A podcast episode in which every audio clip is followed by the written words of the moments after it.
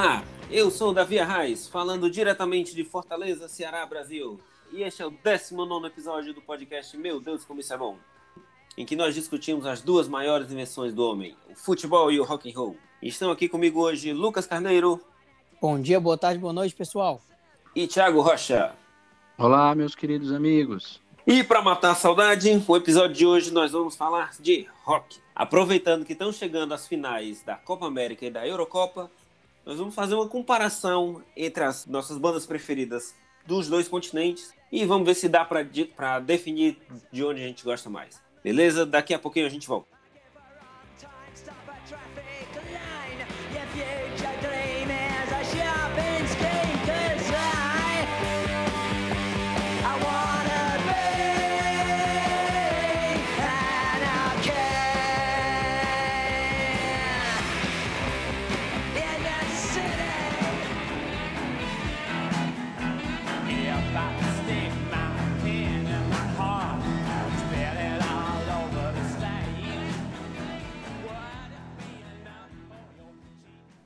Muito bem. Europa, América, América, Europa. Tiago, aponte aí quais são as maiores diferenças que você consegue perceber entre os dois estilos. Meus amigos, antes de tudo, assim, antes da gente falar propriamente das diferenças, vamos até também falar um pouco de onde vem, né, essa escolha de tema, porque essa, essa vamos dizer, rixa, né, ela vem de, de, de muito tempo né? Já vem de muito tempo. E para não remontar tanto, uma coisa mais remota do que do que a gente pode pode domar, né? Assim, é, uhum. eu vou trazer essa disputa para o berço de como a coisa como a coisa acabou ficando mais forte, né? É, eu acho que essa disputa se dá mais fortemente entre os Beatles. Sim, os Beatles tinham quem rivalizassem com eles à época, né? Uhum. Falar sobre isso hoje é, é mais difícil porque o legado que a gente que a gente tem dos Beatles, ele é, é muito complicado de você comentar, comparar com qualquer, qualquer, outra coisa, né? Os Beatles deixaram a, a coisa meio que em números você acaba achando que não, não tinha rivalidade, mas falando a época, é, os grandes rivais dos Beatles eram americanos, sim. Uhum. E não, lógico, como eu estou dizendo que é americano, lógico que não, não são os Stones, mas os Beach Boys, sim que, que eu falo disso? Os Beach Boys foram a banda que, de alguma forma, acabou, acabou fazendo com que os Beatles revolucionassem o próprio som, de alguma forma. E eu acho que isso, se a gente for falar mesmo, os Beatles já tinham isso, né? Esse quê de revolução.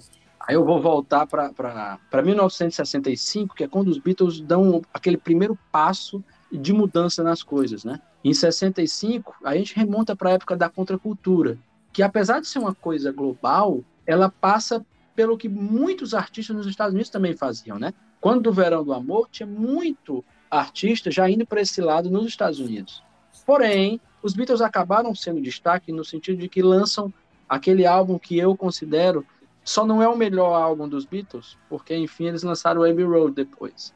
Mas para mim é meu álbum favorito depois, logicamente, do Abbey Road, que eu acho que não tem comparação, que é o Rubber Soul, né? Rubber Soul é um álbum que eu considero a grande mudança nisso, né? É um álbum uhum. de 1965 e os Beatles puxam um, um, novo nível de musicalidade, né? Quando a gente hum. for gravar sobre os Beatles, vamos, vamos discutir bastante isso aí, viu? Não, isso vai ser discutido e muita gente vai bater em mim porque eu posso vir a dizer que algum álbum que é muito amado por todos os fãs não passa nem perto de ser meus, dos meus favoritos, mas a gente vai deixar isso para a época, né? para não antecipar a zanga de muitos. Mas, de toda forma, isso fez com que a sonoridade mundial so, é, sofresse grandes mudanças, né?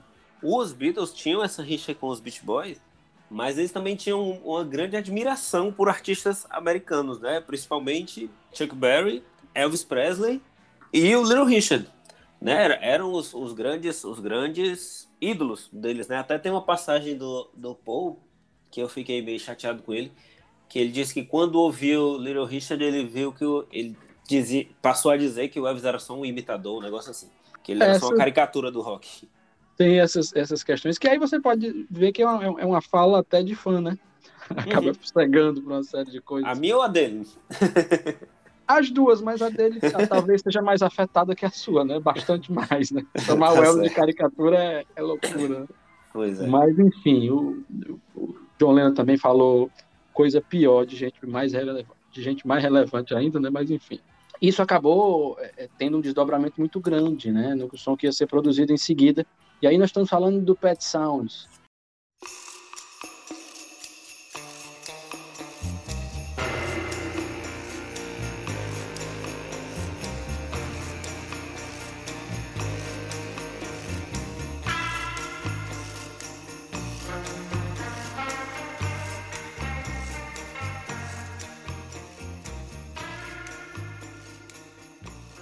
E o Pet Sounds se tornou referência para a psicodelia mais forte, né? Chegaria no, no, nos, aos Beatles. Isso. E aí ficou essa disputa, né? Ou seja, ela é encabeçada já dentre as maiores e mais influentes bandas da história, né? É, você sim, vem, aí um sim, rebate, 76, aí você tem o Pet Sounds, aí os, os, os Beatles pegam e, e, e, lançam um disco como, por exemplo, o Revolver, que é tido é. como a grande mudança. Mas essa grande mudança eu sempre achei que começa já do Rubber Soul. O Rubber Soul já é o indicativo dessa grande mudança.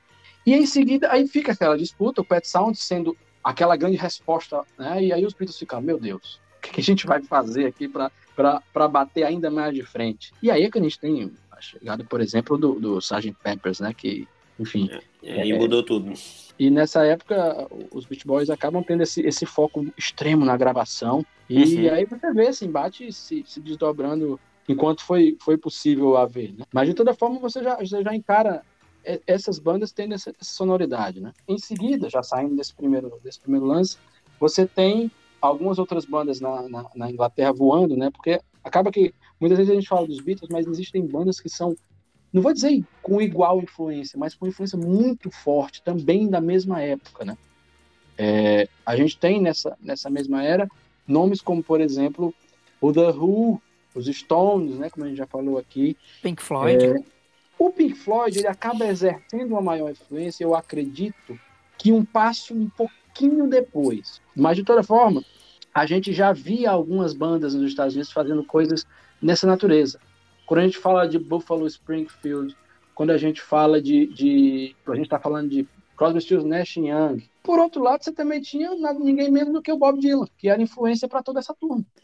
Uhum. As letras do Bob Dylan acabaram sendo uma grande influência para essa turma que a gente está falando aí, né? E a música do Bob Dylan é essencialmente uma música americana.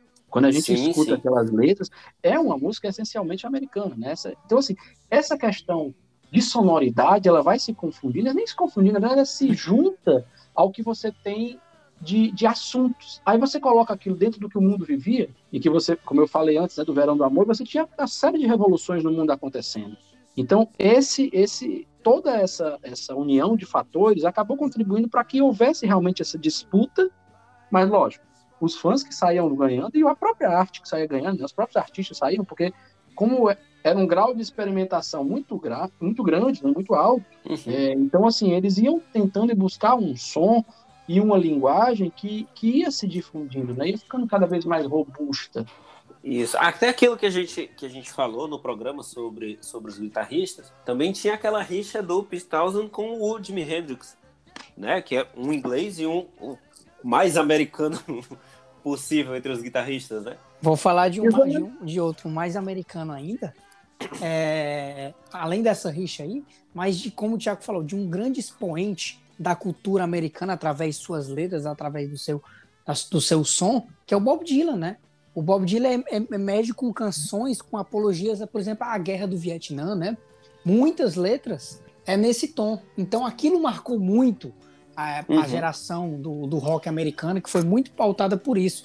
E até você pega, aí o Tiago falou um pouco porque como eles são ali de, dos anos 40, né? Eles cresceram nos anos 40, 50, mas seu apogeu mesmo foram nos anos 60, né? São os e boomers, né? Os anos é. 60 acabam sendo, acabam sendo o grande parâmetro para o que vinha em seguida, né? É. Eu acho que também porque todo mundo acabou bebendo, ok, tinha turma que bebia numa fonte anterior, né? Como a gente falou, aí dos anos 50. Mas, de maneira geral, essa galera acabou, acabou se tornando a, a, a grande referência no rock, né, para o que vinha em seguida. Porque aí cada. Os desdobramentos. É como se. Imagine aí a, a, capilaridade disso. Você acaba atingindo mais e mais e mais gente, né? E é, isso, é que, isso é que é interessante. E pode outra banda que eu gostaria de destacar também é o The Doors, cara. Americana, uhum. que, que, os caras fazem um, faziam um som muito bacana e estavam na crista da onda. Exato. E, e, a, gente, a gente acaba, acaba percebendo que nessa primeira fase, e lógico, o intuito aqui, é, é, eu acho que no, no final das contas, o intuito não é criar um, um melhor, uma, uma, opção, até porque a música ela vai, ela, ela transcende essa questão de nacionalidade, né? Como a gente está falando de um início, todos acabam contribuindo um para o outro, né? Eles, eles estavam na época de formação de musicalidade. Então, tudo aquilo é, é muito difundido. Por exemplo, a gente pega um cara como Eric Clapton, né? Que veio de bandas com sonoridade essencialmente, essencialmente sonoridade, essencialmente americana, porque é o pé todo no blues, né?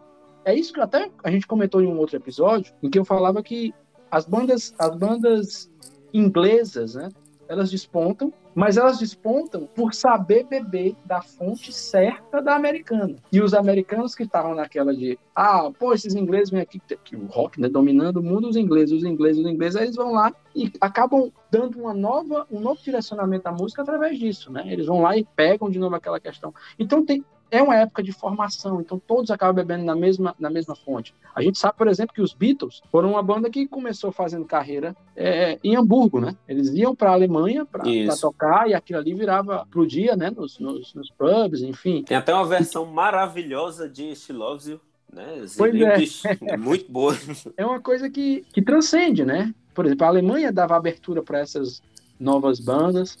É, então você uhum. tem, você tem uma, uma uma série de fatores que vai, que vai contribuindo para essa formação. Então, é, vamos fazer aqui uma brincadeira. Vamos citar aqui, até como sugestão para os nossos ouvintes, algumas grandes bandas dos dois continentes, grandes bandas, grandes artistas do rock dos dois continentes. Bora! A minha primeira banda, é, todo mundo que já ouviu mais de um episódio já deve imaginar de qual que eu estou falando. Ela é formada por filhos de imigrantes europeus radicados no Canadá. Quem chuta qual é? Só pode ser a única que tu escuta. Quem? Certo, é Rush.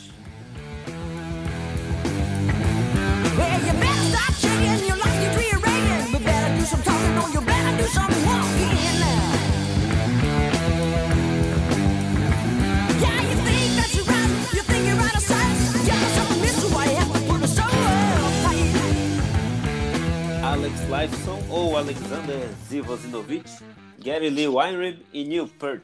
Cara, é um negócio interessante porque o Rush, de cara, se for falar da essência, né, do nascimento, perdão, do nascimento do, do Rush, o Rush nasce como Led Zeppelin, né, pô? Quem tá achando, quem tá achando que, que, o, que o Greta Van Fleet é, é, é a primeira cópia do Led Zeppelin tá enganadíssimo. o grande Renasceu, desafio nasceu é hoje, né? É, o grande desafio é o Greta Van Fleet se tornar uma banda de, de, de de personalidade, né? Eles estão com algo uhum. novo agora, mas não é o caso. A gente vai falar sobre isso depois. O Rush acaba, acaba nascendo, é um filho direto do Led Zeppelin. É, né? totalmente. É... Mas com personalidade, né? Cara, personalidade falar, né? tem, mas eu diria que essa personalidade levou dois álbuns e no terceiro isso, ela apareceu mais. Isso. É. Eu acho que no segundo, né? No segundo já tem. Vamos, vamos falar, vamos falar a realidade. Acho que no segundo já tem. Não, mesmo, mesmo no primeiro já tem, já tem algumas coisas que seriam elementos da banda que acompanhariam ao longo da carreira. Mas é muito Led Zeppelin, muito, muito, muito. Até porque o baterista ainda não era o Neil Peart, né, no primeiro álbum. O primeiro álbum não era o Neil Peart, não, é verdade. Isso. Então mudou bastante, né, com a entrada dele. E aí vai incorporando o som e eles vão, vão encontrando aquela, aquele, aquele som, como é que eu poderia dizer? É como se fosse um, um, um quê de Led Zeppelin misturado com, com Yes, com um pouco mais de bomba e, e também talvez um pouco mais de, de de, e mais técnica, mais falar? apurada, assim, né? Que o Led Zeppelin era, se bem que Yes é Não, mas não mete o Yes aí, né? Você vê é, que é. o limite é o céu, né? Isso, então isso. o Yes não, mais, como... mais referindo ao, ao, Led Zeppelin. Exato. Então você tem, você tem, é como se fosse essa fusão, né? E, e comentando o Yes, que já é uma banda anterior ao, ao, ao Rush, eu acho que, que é, é, é, meio que por aí, né? Eu acho que é uma isso. fusão do, que você consegue entender é que, que tem o rock progressivo, porém com, com, tomado bomba, né? A gente consegue encontrar vários elementos da música da Inglaterra, a gente está falando aí Europa, mas a gente vai falar elementos da música da Inglaterra e fundidos também com a, aquilo que a gente tem na América, né? Então, uhum. o Rush eu acho que é um exemplo forte disso, de, de, filho de filho de bandas inglesas, mas que, lógico, também bandas inglesas com influência americana e que uhum. acaba tendo, uma, tendo uma, a, sua, a sua personalidade formada a partir dessa miscelânea, né? E lógico, isso, com, uma, isso. com uma coisa própria, um som próprio. Eu acho que é o primeiro grande exemplo de, de mescla de tudo isso. Viu? Eu, eu posso levantar aqui outra, outro questionamento já, de uma, de uma particularidade que eu já encontrei dificuldade quando eu parei para pensar, certo? Hum. E aqui eu quero citar o Pink Floyd, uma banda britânica, né? Mas que talvez foi o expoente de um pouco do rock psicodélico, né? Essa vertente, as vertentes que surgem, como o Thiago falou. Vocês conseguem fazer um, um, uma comparação um, assim, é difícil para mim encontrar um pouco dessa, desse rock psicodélico na versão americana, né? Eu diria que isso, essa, esse seu questionamento, ele é, ele é muito embasado e, e ele vai encontrar uma, uma, uma resposta no seguinte ponto, que você mesmo já deu essa resposta no começo. O americano da psicodelia, ele toca muito aquele lado do, dos direitos, né? Ele vai muito nisso. E também a questão da, a questão da, da do discurso que a gente vê. Dos direitos, você diz, é questão social, coisa assim, né? Sim, sim, sim, sim. Certo. De maneira geral, né? Porque aí é guerra, aí você tem uma época forte de embate com relação ao tema do racismo, né? Estamos sim, falando sim. numa época que está, está, está muito, ainda né, bem forte, grandes acontecimentos no mundo com relação a isso. Não que os de hoje não sejam, mas é que a gente começa a ter esse, essa briga sendo discutida, né, de maneira É, quando está começando a cair, literalmente, o racismo institucional, né, que havia nos Estados Unidos. Isso. É, é, os grandes expoentes britânicos desse lado da psicodelia tem o Pink Floyd, e, e 30 anos depois o Radiohead, que são caracterizados pela sua, pelo foco na técnica do instrumento. E aí no instrumento é a guitarra, o baixo, é o teclado. A sonoridade, é, né? A sonoridade. Então, uhum. enquanto o americano porque... é mais pegado na, nessa, nessa parte, como você falou, na letra, né? Essa primeira fase, é, é, falando de, se quiser falar de psicodelia, né? É, a gente falaria que essa fase americana toca nisso, mas a maneira como eles tratam esse som é como se ele utilizasse de recursos diferentes e um discurso um pouco diferente. Uhum. É como se o, o inglês ele fosse voltado para o eu e o americano ele fosse mais aquela coisa riponga, sabe, nesse discurso. Pelo menos esse da origem, né? Tô falando de origem. Você mencionou aí o Radiohead. Radiohead eu não colocaria nessa questão porque eu acho que já é um filho de uma série de outras coisas, né? Quando a gente fala uhum. de uma banda de 30 anos depois, eu acho que é porque ele já pega muitas outras eras. Mas seguindo um pouco mais em frente, vamos nos, nos focar em alguns outros exemplos que você, você consegue perceber um, um, rival, né? A gente vai falar até em bandas que, que disputam, né? Você, a gente falou do Rush, que aparece nessa época aqui no Canadá, mas na mesma época, quem está lançando dois discos também, eu estou usando o ano de 74, né? Quem lança dois, dois discos na mesma época, em 75, lança mais um, um disco e explode, enfim, com o ao vivo, que é o Kiss, né?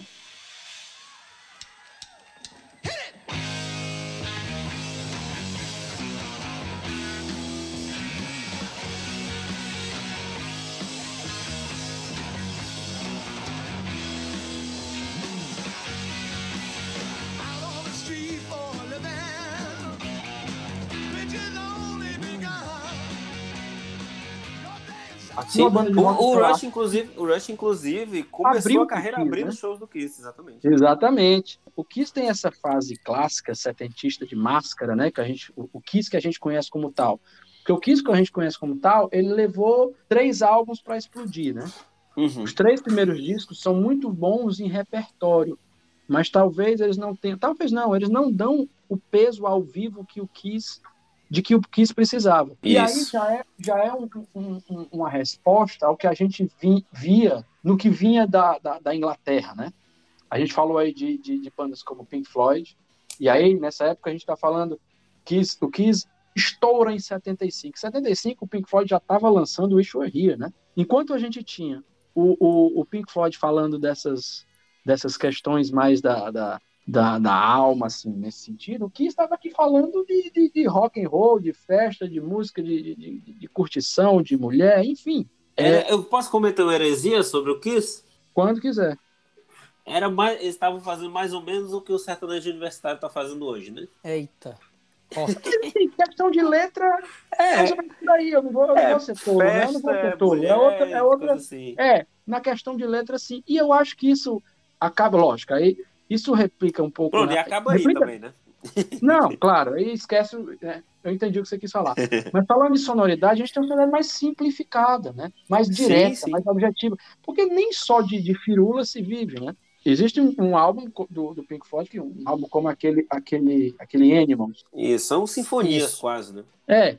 Então, assim, quando o Pink Floyd estava lançando o Animals em 77, o Kiss lançava por aqui, aqui pela América, um, um disco como, por exemplo, um, um- um ao vivo, né? E, ou seja, era um ao vivo que era um e o Love Gun, né? Que é um, o Love Gun é um disco que disco que fala de, de- com música, uma musicalidade mais rock and roll direta, né? E aí também tem o- é o fato de uma banda que bebia mais na fonte dos Stones. Isso. Então você já tem um pouco mais disso, né? Ou seja, o reflexo é, nessa época, a Inglaterra tinha um rebuscamento Uhum. e a América soube incorporar e transformar aquilo num som mais objetivo. Que daí eu, eu nem peso como melhor ou pior, peso como diferente. É até um reflexo da questão cultural é, é, dos, dos, dos dois continentes, né? Que a gente vê, principalmente o americano, é aquela coisa mais prática, né? É resultado, é Sim, sim, passar a sim. mensagem logo. E na Europa a gente tem aquela ideia de uma coisa mais rebuscada, mais lírica, mais intelectualizada, né? Sim, sim. Digamos assim. Aí, que exemplo, acabou sendo quebrado pelo punk. Pra, gente- pra gente não falar. Completamente quebrado pelo punk. Pois é. E aí você vem, você, pra gente não falar só em, em- Inglaterra, mas a gente acabar falando de Reino Unido de maneira geral, né? Sim, sim. A gente tem, por exemplo, Nazareth, que é uma banda escocesa, e que também no começo dos anos 70. Ouro, mas veja você, eu tinha certeza que era americano. Pois é, mas a sonoridade do Nazareth é, é, é muito, muito americanizada, né? Totalmente. Você tem, essa, você tem, esse, você tem esse olhar. Tem Lizzy, que é outra banda clássica dos anos 70, é uma banda irlandesa. Nos anos 80 tem duas bandas, é uma britânica e uma americana, com estilos bem parecidos. Eu diria que são irmãs gêmeas, apesar do, do, do mazão aí no meio. Que é uma banda da Geórgia, que tem um vocalista assim meio careca, que gosta de se pintar assim nos olhos, chamada Hum. R.E.M. Hum, E uma banda britânica chamada The Smiths, cara. Aquele estilo romântico chorão. Melancólico, desse- assim, Exato, ao máximo. banda que tem muita semelhança, né? Quando você falou de olho pintado, Lucas, eu tinha certeza que você ia trazer o Alice Cooper. Que é o primeiro, primeiro nome. Os nomes que vêm à minha mente quando falo em olho pintado são Alice Cooper e Kiss, né? É legal porque o Alice Cooper é, é, é pai, é pai de, disso, né? Dessa questão de pintar o rosto, de fazer do, do show um teatro, né? Uhum. É interessante porque a gente está falando do Alice Cooper. Alice Cooper é uma banda já em 69 já tinha álbum lançado, né? E a gente está falando aqui do som americano e a gente rebate, por exemplo, na mesma época, o Alice Cooper é pai de algumas outras bandas, né? A gente está falando de Kiss, de New York Dolls, aquilo que a gente tem como glam rock, né? O começo do glam rock. E que É, e ele- também eu diria, ele não é pai, mas é avô do Guns N' Roses também, né? Ah, sim, é avô do Guns N' Roses. E, e tendo, tendo isso em, em- em pauta, a gente vê, por exemplo, que a gente está falando dessa, dessa sonoridade mais, mais leve e com essa coisa do show. Por outro lado, na, na, na Inglaterra, você tinha uma sonoridade como, como sei lá, o Genesis, né? Uhum.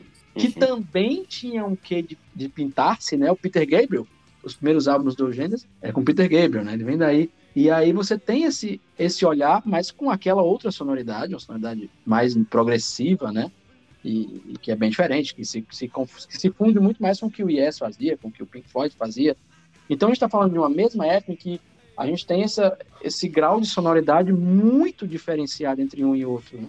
Posso lançar aqui outro desafio? Até agora a gente já falou de várias bandas e de fontes que elas beberam para se formar, correto? Certo. Mas é sempre uma banda americana bebe na fonte de uma banda britânica. E o oposto, uma britânica bebendo da americana. Vocês conseguem lembrar aí de cara? De- deixa, eu, deixa eu citar aqui o primeiro, mas um pouco mais dos dias atuais. O Arctic Monkeys, né, uma banda britânica, eu acho que tem muito do Nirvana ali, sabia? Nirvana é uma banda dos anos 90 e, e, e o Arctic Monkeys uma banda dos anos 2000, né? Cara, eu diria que na verdade, como o grunge, né, o grunge, né, o grunge ele, ele, ele, como ele é americano, né, da turma ali de Seattle, na época todo mundo queria ser grunge, né? Ele acaba, uhum. ele acaba ditando regra. O mesmo acontece, por exemplo, na época do, do, do hard rock, né? Do, o, hard rock glam rock, enfim. O hard rock americano, que ele acaba, por exemplo, a gente tem um exemplo do, White Snake, é um exemplo disso, né? O White uhum. Snake era uma banda que começa como blues e que se transforma em uma outra coisa a partir do, a partir do, do Sliderin, né? É uma outra banda, é uma outra, é, outra é, era, um, né? era um filhote, um filhote ou, ou um, um, filho um filho pródigo do, do Deep Purple, né? E Sim. acabou recebendo grande influência do, do glam americano. Outra coisa que aconteceu muito forte, o próprio Judas Priest, né? O Judas Sim. Priest é uma banda, é uma banda britânica, uma banda de Birmingham, e que acaba se, se tornando algo. E aí a gente vai falar um pouco aqui da questão da New Wave of British Heavy Metal, né? Sim. A New Wave of British Heavy Metal tem alguns expoentes. A gente fala de algumas bandas que acabaram não tendo continuidade, como Angel Witch, né? Mas a gente tem, por outro lado, as bandas de New Wave of British Heavy Metal, como o Judas Priest, o Iron Maiden. Iron Maiden, que é a banda obrigatória de 10 entre 10 roqueiros. Né? Exatamente. E você tem, por exemplo, o Def Leppard. O Def Leppard é dessa mesma leva. Se você pegar os dois primeiros discos, aliás, o primeiro disco do Def Leppard é uma coisa. E o, e o Def Leppard acaba mudando muito o que ele passa a ser a partir do, do, do, do Pyromania, né? Uhum. Pyromania, se não me engano, é o terceiro álbum do, do, do, do Def Leppard e, e, se transforma em uma banda completamente diferente, voltada para o mercado, com sonoridade americana, de, de, de pluralidade de, de, venda de disco, de estouro, né, de grandes, de grandes plateias, assim, né, de, de arenas. Então, Sim. é um pouco disso, é uma, acaba que, que se influencia, né? É, Lucas, é, indo um pouquinho no caminho do que você do seu desafio aí, que eu perdi fortemente porque eu não faço, não não consigo pensar em ninguém. É uma banda que eu não vejo paralelo no velho continente, que é o Mr. Big.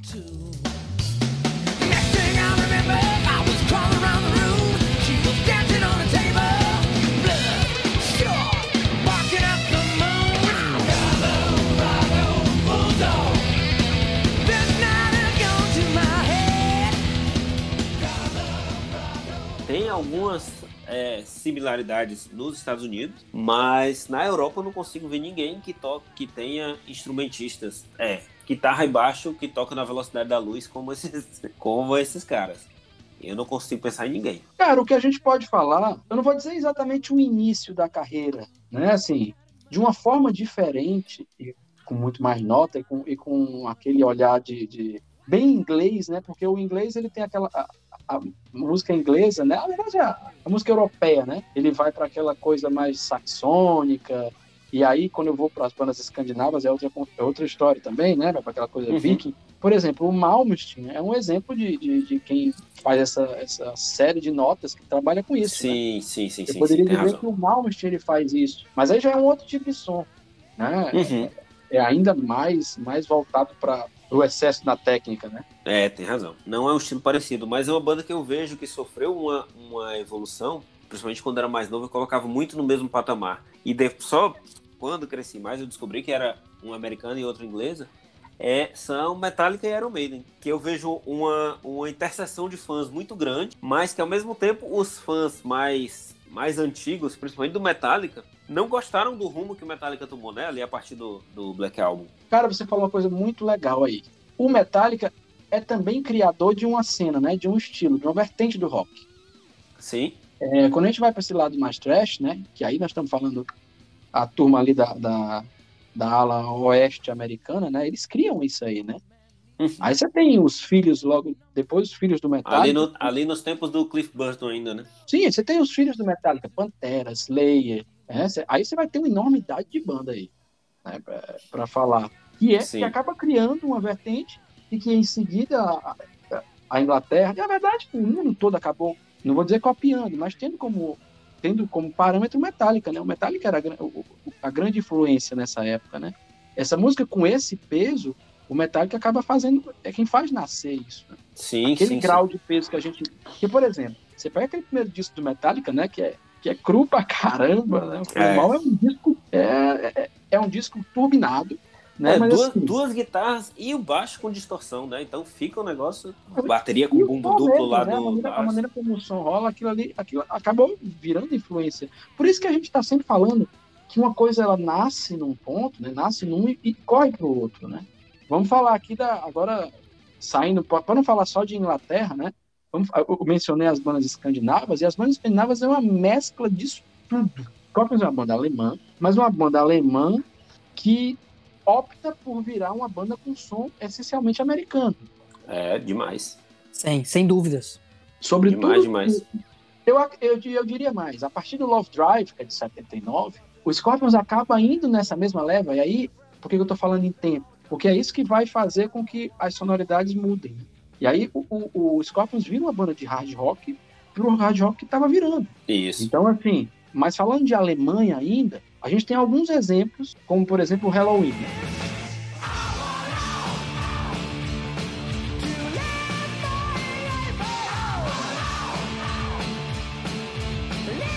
O Halloween é um, é um exemplo forte de um novo estilo.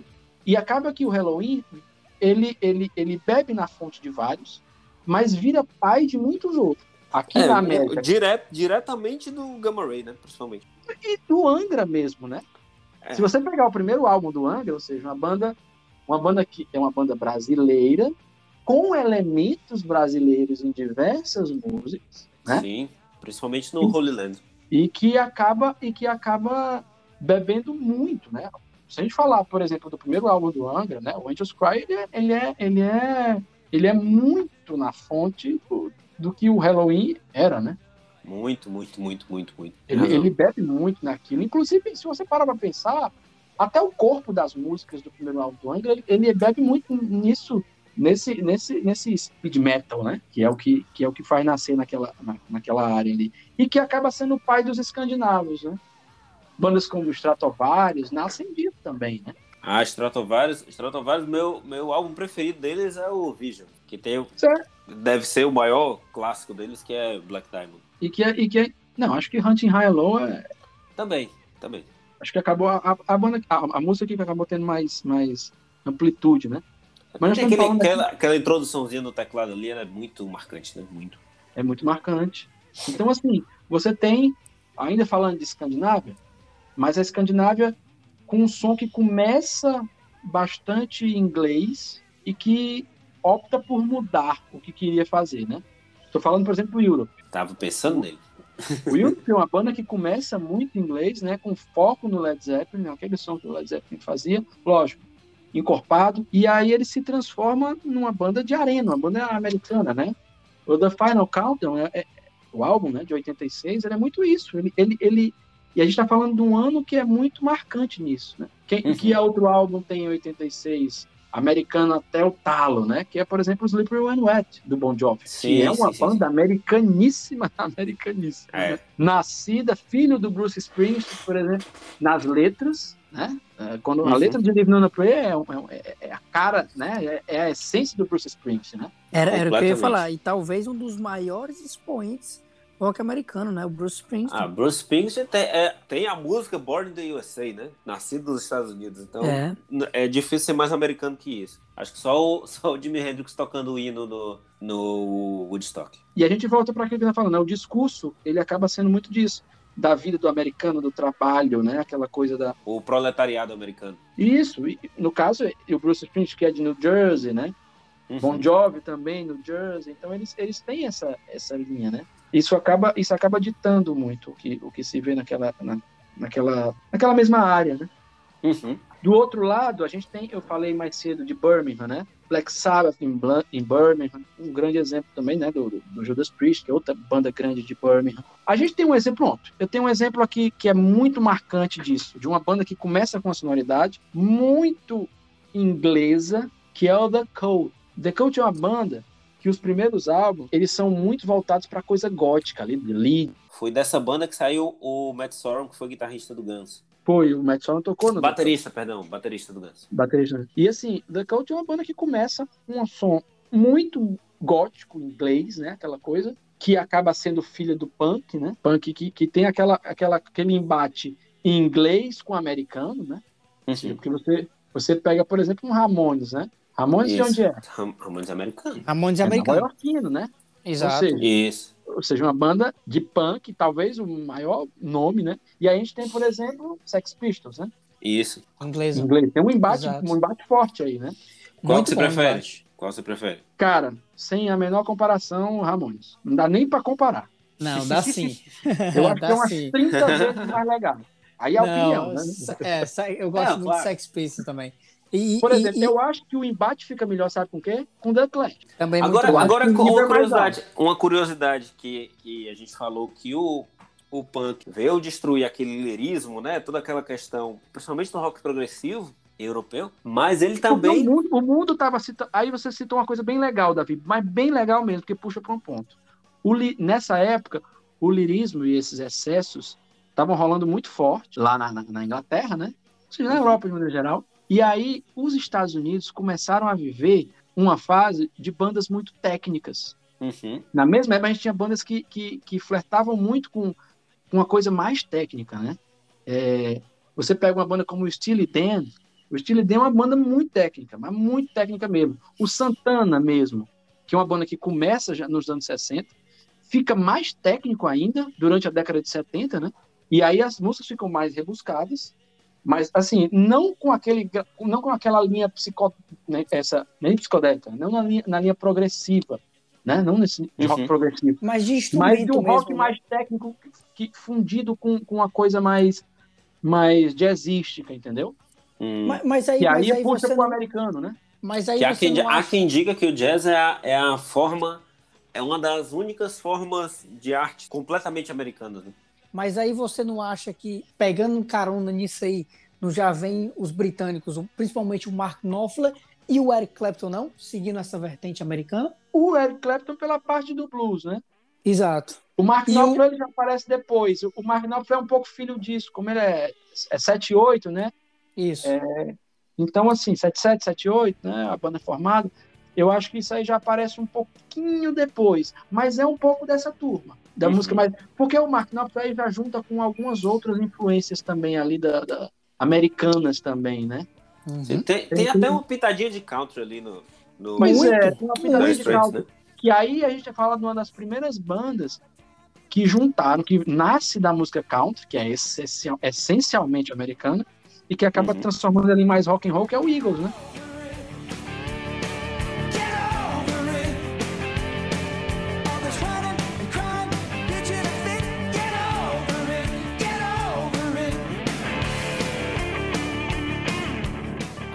O. Eagles vem de uma banda, vem de uma banda country. Os dois primeiros discos do Eagles é- são ultra country, né?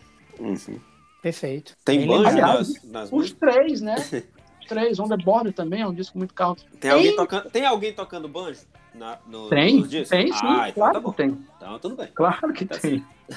Nasce daí, né? É, Uhum. o, o Eagles é, é, pega essa. é, é, ah, como é que eu vou dizer? Liga o, liga o, o- o amplificador é a partir do, do, do, do One of These Nights, né? É, Já, já é o quarto álbum dele. Então é, é- já, já, já muda um pouco, né? Uhum. É uma outra banda. Tá certo. Cara, então eu queria, pra gente coroar essa questão Europa-América, eu queria lembrar que, é, que tá chegando o dia 13 de julho, né? E o que, que significa isso? Dia Mundial do Rock, né? Pois bem, o Dia Mundial do Rock passou a ser considerado dia 13 de julho por conta do Live Aid.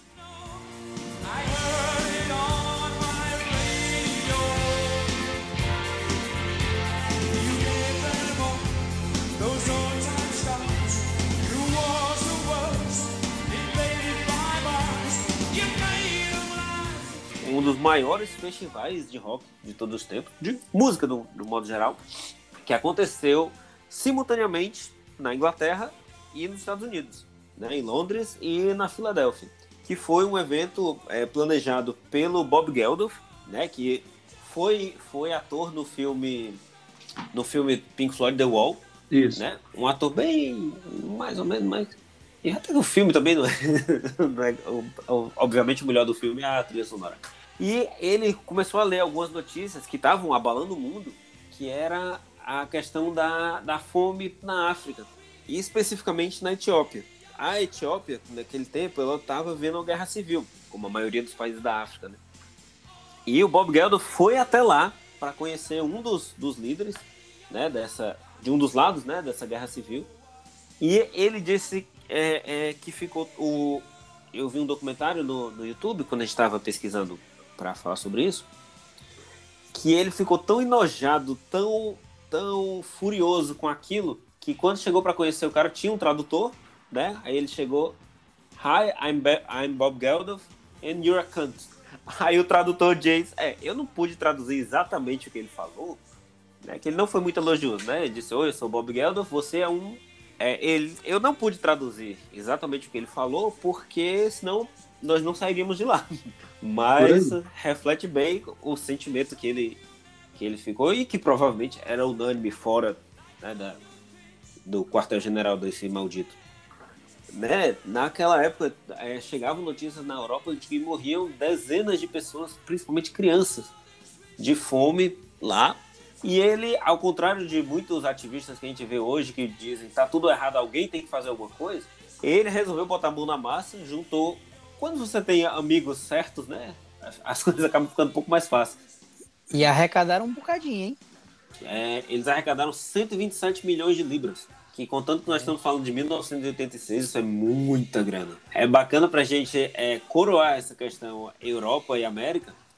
A gente dá uma passadinha rápida pelo line-up do, dos shows, né? É, antes, antes de passar assim pelo, pelo line-up, deixa eu só fazer um complemento aqui, que muitas vezes nem sempre os britânicos só tocaram no solo britânico. Por exemplo, o Eric Clapton uhum. tocou na Filadélfia. E aí, depois de você passar, dar uma passada no line-up aí, eu vou querer lançar um desafio. Para qual dos dois você teria gostado de ir, né? Ah, para Filadélfia é... ou para Londres, né? quero, aí eu quero ver. Tá certo. Você falou do, do Eric Clapton, um outro inglês que tocou, mas esse aí ele, ele exagerou, que ele tocou nos dois shows. Foi o Phil Collins.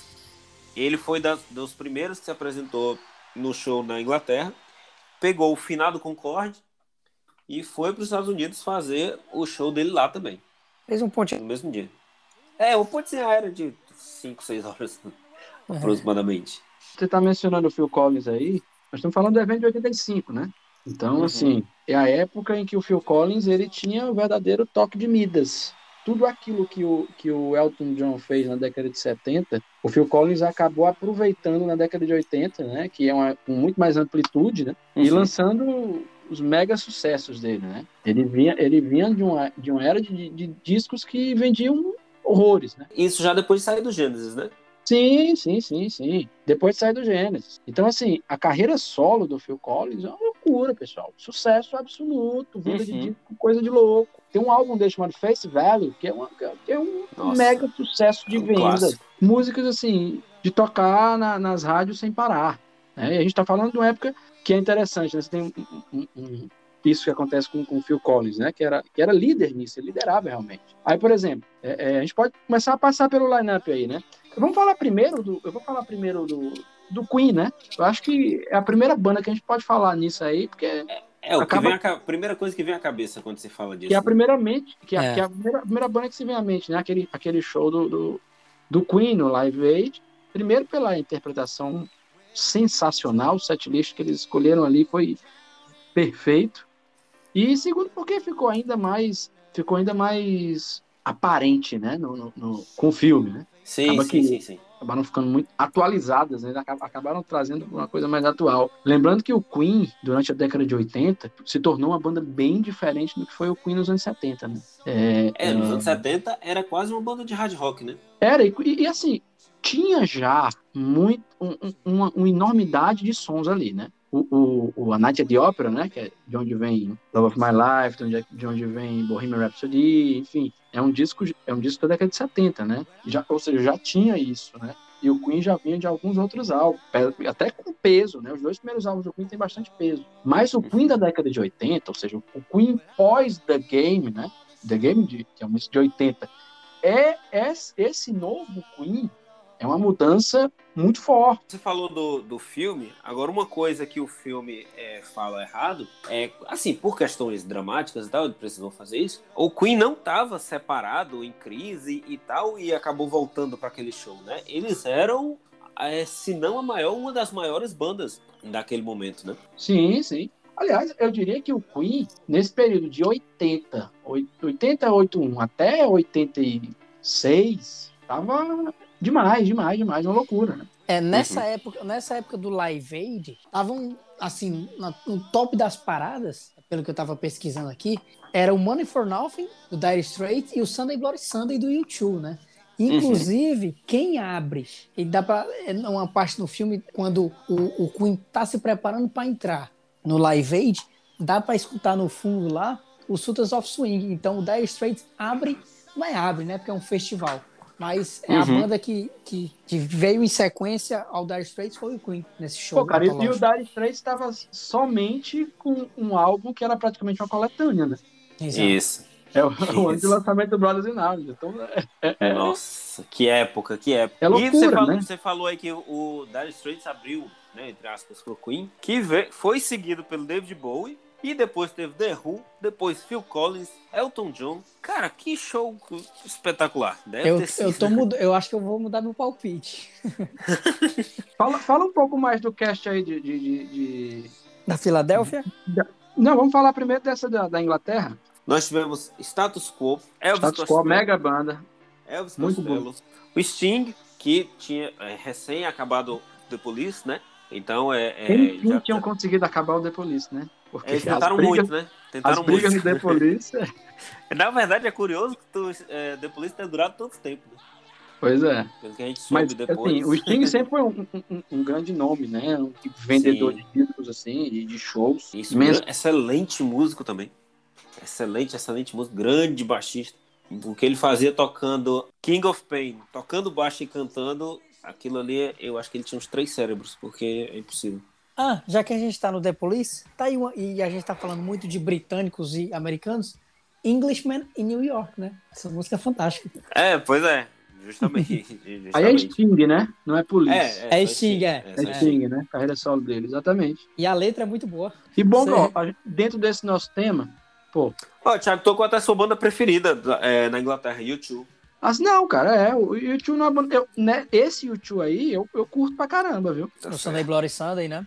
É, esse YouTube aí eu acho bem legal, cara. É bem uhum. diferente, é uma banda com bastante personalidade.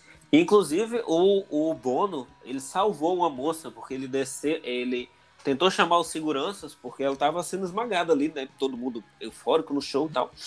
Ele tentou chamar o segurança, não perceberam, ele desceu do palco, chamou, pegou ela para dançar. Muito tempo depois, a, é, a, todo mundo achava que era um número, né, do, do show, mas muito tempo depois ela mesma falou, disse, não, não, ele salvou minha vida mesmo ali, não foi o um número do show, coisa nenhuma. O Paul, também fez uma, o Paul também participou, né? É, tinha o, o, o superlativo, né, ele tinha que participar. Inclusive, o Bob Geldof disse que a participação de um Beatle era fundamental, tanto para é, emprestar credibilidade pro evento, né? Como para atrair audiência, né? Não que esse pessoal todo não fosse suficiente. David mas... Bowie também é pesado, hein, cara?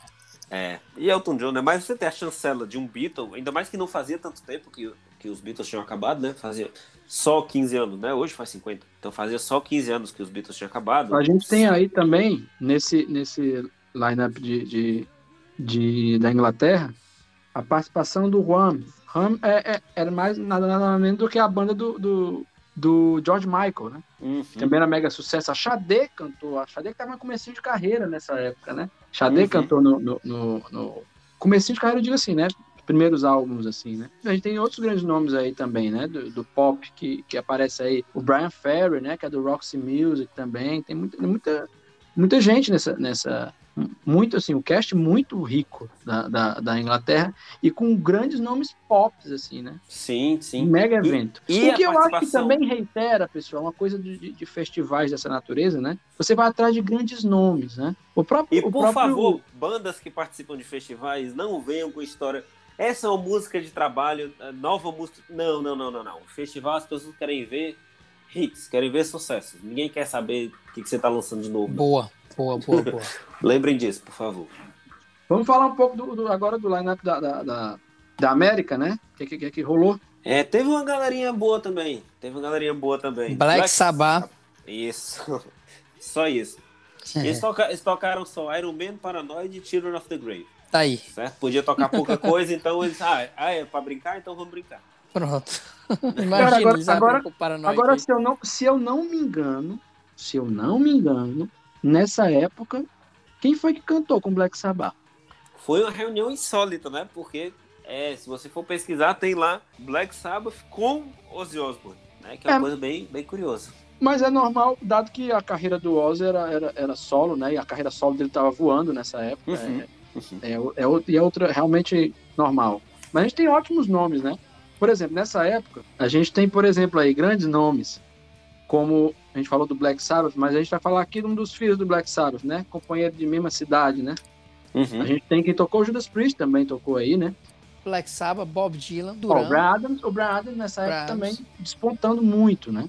Sim, Summer of 69, né? Que depois viraria o grande rei das baladas, né? Mas nesse tempo ainda era bem, bem rock and roll mesmo.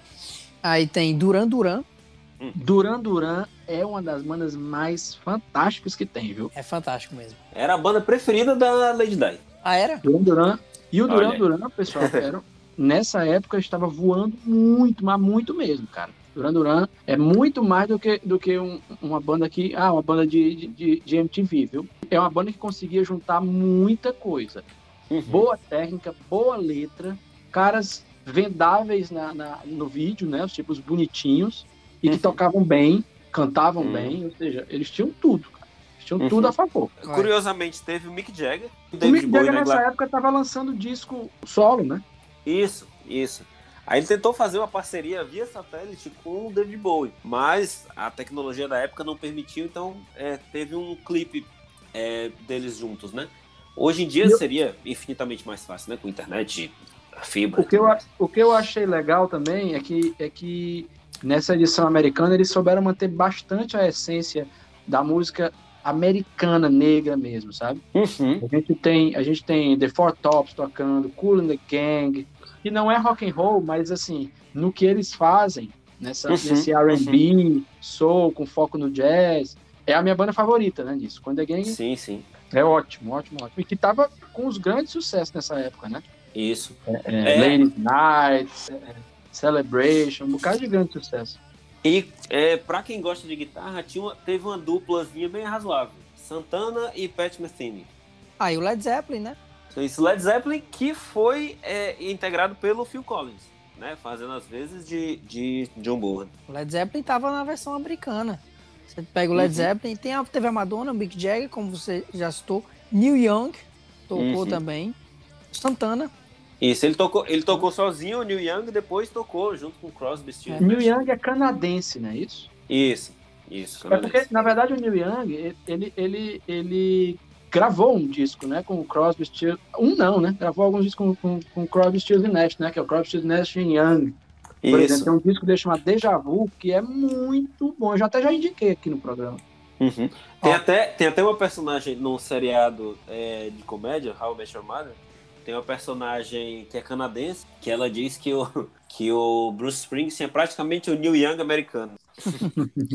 Ó, aí tem também três expoentes máximos aqui do- dos Estados Unidos, que é o The Beach Boys, também tocaram, Tina Turner e Pat. Ah, é Tom Petty. Tom Petty and the Heartbreakers, né? Bem legal Isso. também. Isso.